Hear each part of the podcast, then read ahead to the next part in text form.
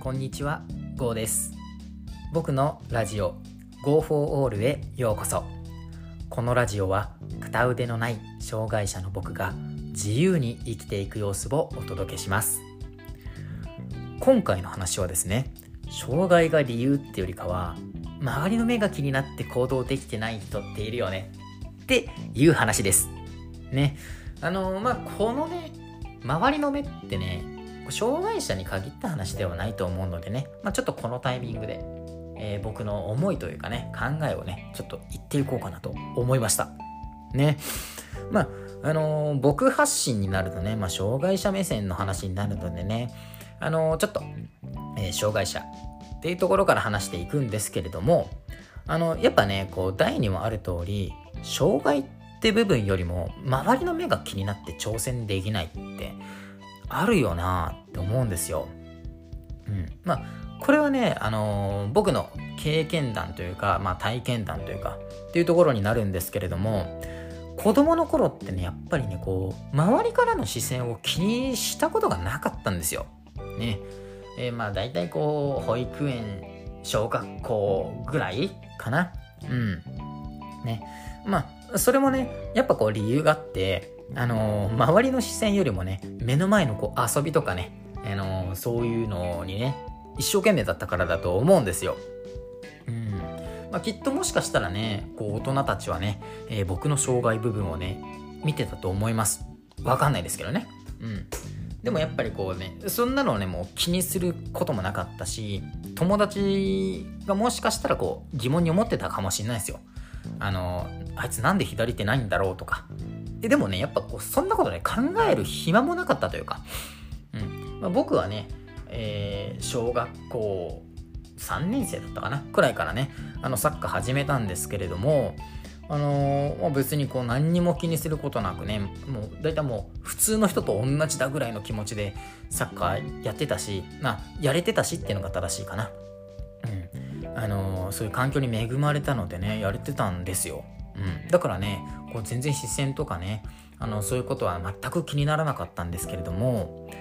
なんかこうね、いつしかね、気になるようになったのがあったんですよ。タイミングとしてね。うん。えそれがね、あの、まあ、中学に上がってからね、こう思春期になってからかな。うん。そこでね、こう、周りの視線がね、少しこう気になり始めたんですよ。うん。あ、やっぱ、俺って、障害者だな。みたいな。うん、そんな風にね、こう思ったわけです。うん。まあ、これはね、まあ、僕だったからなのかもしれないし、あの、生まれつきだから感じることなのかもしれないけれども、思春期を超えてからね、やっぱね、そういう目線っていうのがね、こう気になり始めてきてね、前まではこう思ってもいなかった大人たちの目線もこう感じるようになったり、逆にこう、小さい子、あの、小学生とかね、保育園、幼稚園の子たちとか、そういう目線だとかね、ちょっとこう言葉だとかっていうのもね、こう気になり始めてきたんですよ。うん。まあ、あのー辛いですよ。まあ正直な話、やっぱ辛いわけですよ。うん。まあ、なのでね、あのーきっとね、まあそういうののね、積み重ねというか、うん。そういうのがあって、小学生の時よりかは行動することもなくなってきたし、ね、人目を気にするような行動になってきた。まあ、具体的に言うと、隠しながら生活するみたいな、になったな、なんて僕はちょっと思うんですよ。うん。ね。なのでね、あの、こう、障害を、まあ理由というか、まあ、その裏にはね、あの、周りの目が理由っていうのもあるんですけれどもね、そういうなんかこう気持ちってめちゃめちゃわかるわけですよ。うん。動きたいけどね、なかなかちょっとこと、ちょっとこう動きたくないなというか、目立つのはちょっと避けたいなっていう気持ちとかね。あの、まあ、特にね、僕はかもしれないんですけど、当時写真めちゃめちゃ嫌いでした。うん。もう、もうだって露骨に映りますからね。あの、僕の障害の腕の部分なんて。うん。めっちゃ嫌だなって、うん。残したくないなと思いましたよ。うん。まあまあ、それでもね、やっぱりこう、記念だからって言って、写真を撮る時もあるんでね。まあそういう時はね、ちょっとこうぐっと我慢して、一緒にみんなとなってね、撮るんですけど、まあ心なしかね、こうちょっと後ろに下がったりとか、うん、っていうのはありました。ね。まあ今思えばっていうのもあるんでね僕はもう笑い話なんですけれども今ねそういう現状でね障害持ってる方ねまあ障害持ってなくてもねあのそういう自分のコンプレックスが理由でね動けない人っていうののね気持ちはねやっぱ分かりますよ。うん。でまあねいろんなコンプレックスがあるわけでね僕はたまたまそういう左手っていうね障害の部分がねあっただけなんでね、うん。まあ、それがちょっと違っただけでね動けない気持ちっていうのはね痛いほど分かります。ね、まあ、あの、まあ、僕の例で言うとね、こう、例えば、えー、学生時代のね、委員会とか、ね、まあ、人前で話さないといけない時ってのは来るわけですよ。うん、ね、集会とかでね、こう、委員会の方針を発表するみたいな。まあ、僕その時言ったんですけどね、まあ、ちょっとね、嫌だなって気持ちもありました。ね、うん。まあ、目立つことだったのでね、まあ、半分、心なしかはね、良かったんですけれども、やっぱりね、注目するのって僕の言葉じゃなくて、まあ、僕の左手、ね、いわゆるコンプレックスの部分なんだなって思ってたんですよ、僕は。うん。だからね、そういう障害を見てくるね、周りの目っていうのがすごい気になって、ね、本当にできれば、ね、避けたい道でね、嫌だなって思ったりもしました。ね、人前に出るのってちょっとね、勇気がいるんだよなって、僕はね、常々思ってましたんでね。はい。ね、まあ今ではなんとか変われたというか、ね、変わろうとしてるのでね、あの、できれば背中を押せる、押せる立場にありたいなって思ってます。ね。まあ、あのー、当初のね、僕の気持ちとしてはね、代表になってもいいんだけれども、人前になるのはなってね、めっちゃ思ってたんですよ。ね、これ、どうです？思う方いませんか？ね、あのー、左手とかそういう関係なしにね、障害を持ってる方だったらね、まあ、できればちょっとこう、避けたいなっていう思うこともあるだろうしね。例えば、まあ、まあ、男性で言ったらちょっとこう、頭の薄い人とかって、そういうのやっぱ悩みじゃないですか。ね、それともやっぱもう人前に出たりとかっていうのもね嫌だなって思う人もいるだろうしね例えばこう体型にコンプレックスがあってこうベルトの上にね、こうお腹が乗るよ、みたいな、そういう男性の方とか、まあ、そういう方もね、もしかしたらこうちょっと自分の体に嫌だなって思いがあってね、人前に出たくないなんて気持ちもあるかもしれないと。ね、まあ、なければないで全然いいんですけれども、まあ、そういうね、あの人前に出たくない気持ちね。それでもやっぱこう押し殺してね頑張ってるっていうのはねやっぱこう自分はねよくよくわかるのでねあのまあそういった人たちのねフォローがねなんかできればなって思ってます。もちろんね出たいっていう気持ちもあるのはねあのー、まあ分かってるというのも変ですけれどもねあのそういう気持ちもねやっぱ少なからずあると思うはずなのでね応援もしてます。ね。うん。まあでもねそう隠したい気持ちっていうのはねまあ、しょうがないと言いますか。まあ、誰にでもあるしね。うん。全然問題ないわけで。うん。だからね、僕が言えるのはね、もうゆっくりでいいんですよ。うん。代表になりたいって気持ちがあって、まあでもちょっと今はなっていう気持ちがあるなら、もう全然ゆっくりでいいと思うんです。うん、僕もね、あのー、焦りながらもね、多分結果的にゆっくりやってたんだろうなと思います。うんまあ、自分の許せる範囲でね、人前に出てみたりとか、ね、そういうことですよ。ね。あの、まあ、こう感じてるというか、思ってるわけ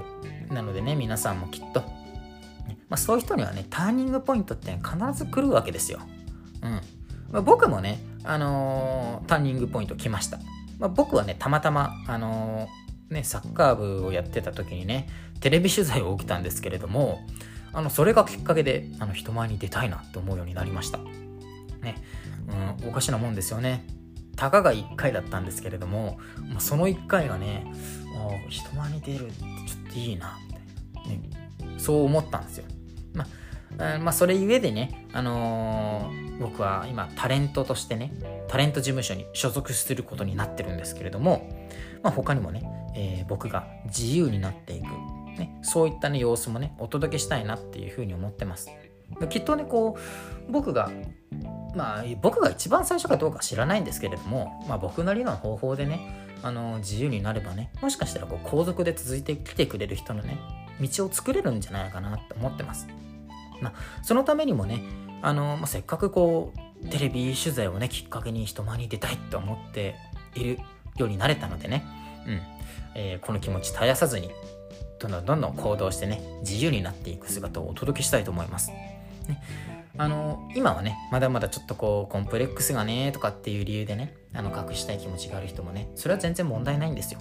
うん、何かしらでやっぱターニングポイントって来るんですよ。なんかやらなきゃいけないことがそこになったのかターニングポイントになったのかもうねまたねたまたま、ね、何かまあ僕みたいなねそういうイベントがあってねそういう気持ちに変わったとか、ね、やっぱいろいろあるのでね、まあ、まずはやっぱり、いろいろ挑戦してみるというか少しずつ動いてみる、ね、まずは隠しながら動いてみてね。その中でねやっぱ自分のターニングポイントなんてねこう来るわけですよ。てかなんかあこれターニングポイントだってよりかはあ多分あれターニングポイントだったなっていうこう後付けというかね、そういうのがね、やっぱ多いと思うんですけれども、うん、やっぱ人ってね、意外と変われるもので、僕もね、あの、あれがなかったらきっとタレントになりたいななんて思ったこともないだろうし、ね、できれば隠れていきたいななんてずっと思ってたんだろうなって思いますよ。ねまあ、そういった意味でもね、まあ、チャンスっていうのはね、いろいろ来るわけでね。うんまあ、ただね、あのー、そういうね、励ましみたいな感じになったんですけれども、あのー、まあ、何が言いたいかっていうと、そういう障害が理由でね、こう動けなくなったりとか、周りの目が理由でね、動けなくなる、その現状の悩みっていうのはね、あの理解してますのでね、あのもし何かこう、それでも何かあるんだよっていう気持ちがあればね、あの、ぜひぜひ、あの、コメントをいただければと思います。ね、あの、それにちゃんと返してね、答えていきますので、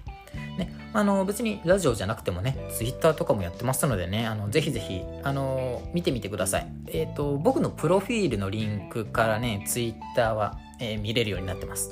他にもね、えー、ブログもやってますのでね、ぜひちょっと遊びに来ていただければなと思ってます。まあ今回はね、ちょっとこんなところでお話終わりにしようと思いますけれども、えー、まあ、引き続き、ね、これからもね、こういった障害に関する放送を続けていきます。ね、えー、皆さんの障害じゃなくてもね、まあ、コンプレックスなね、えー、悩み解消になったりね、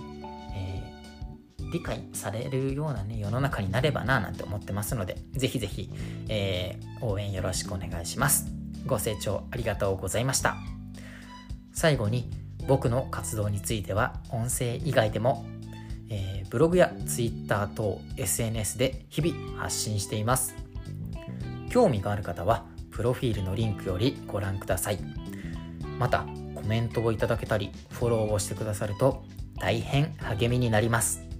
それでは次回の放送でお会いしましょう。バイバイ。